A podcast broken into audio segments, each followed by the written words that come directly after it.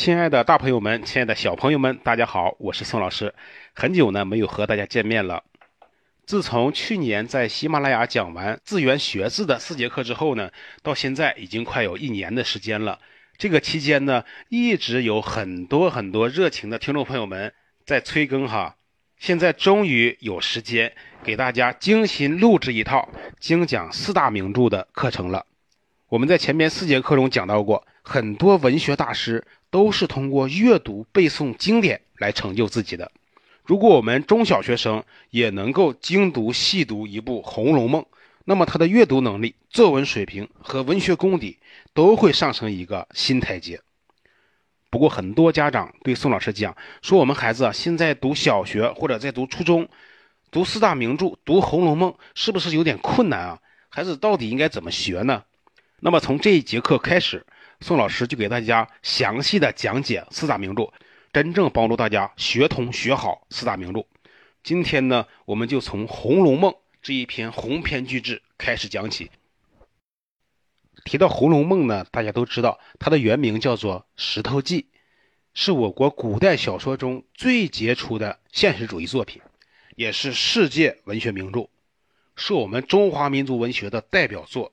也是世界文学史上一颗璀璨的明珠。它是章回体的长篇小说，创作于18世纪中叶。那么，世界文学史上专门为一个作家成立一个文学研究会的，只有两个，一个是沙学会，沙呢就是指莎士比亚；一个呢就是红学会，红就是指《红楼梦》。从而可见《红楼梦》的影响之大。可以说，研究《红楼梦》的学会呀，遍布世界各地。我们中国也有专门的学术杂志，叫做《红楼梦研究学刊》。宋老师也在这个学刊上发表过相关的文章。前边呢，我们讲到了《红楼梦》呢，创作于18世纪中叶。那么这个时期，正是我们国家处在所谓的和清海晏的乾隆盛世时期。不过，所谓的乾隆盛世呢，也只是封建社会最后的回光返照而已。自盛唐以来，我们国家在世界上都是处于中央帝国的位置，而我们中国的落后，实际上就是从所谓的乾隆盛世开始的。因为这个时候啊，西方世界的工业革命已经开始了，西方的科学技术、经济社会制度都得到了飞速的发展。不过，当时在我们国家，经济也得到了恢复和发展，资本主义的因素也有了萌芽。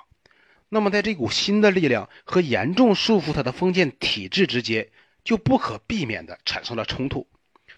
那么，这种冲突反映在上层建筑，便是处于萌芽状态的，但是蓬勃而又有朝气的民主主义思想，与腐朽的。趋向最后崩溃，但是又居于统治地位的封建宗法思想、传统制度之间的矛盾冲突。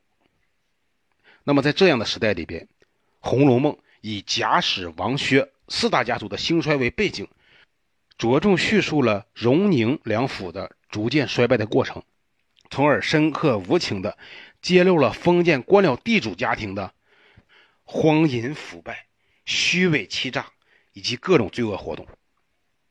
同时歌颂了贾宝玉、林黛玉的封建叛逆精神，描绘了一些纯情少女的悲惨遭遇和反抗性格，对封建社会末期进行了剖析和批判，揭示了封建社会必然走向灭亡的历史趋势，非常广泛的反映了当时的各种社会现象和各种社会矛盾，真实而又艺术化的反映了我们封建社会走向衰亡的历史趋势。《红楼梦》这部著作呢，规模非常宏伟，但是结构呢却很严谨，语言生动优美，作者非常善于刻画人物形象，塑造了许许多多富有典型性格的艺术形象。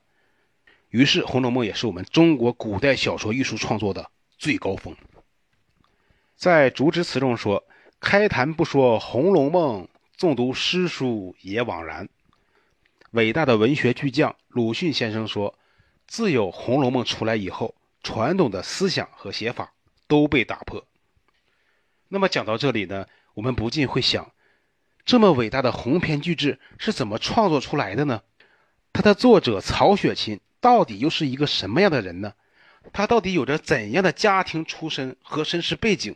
才能创作出如此伟大的文学作品呢？在下节课中，宋老师会继续为大家讲解曹家的显赫一时与家道中落。好的，这节课呢就先为大家讲到这里，感谢大家的收听和陪伴，我们下节课见。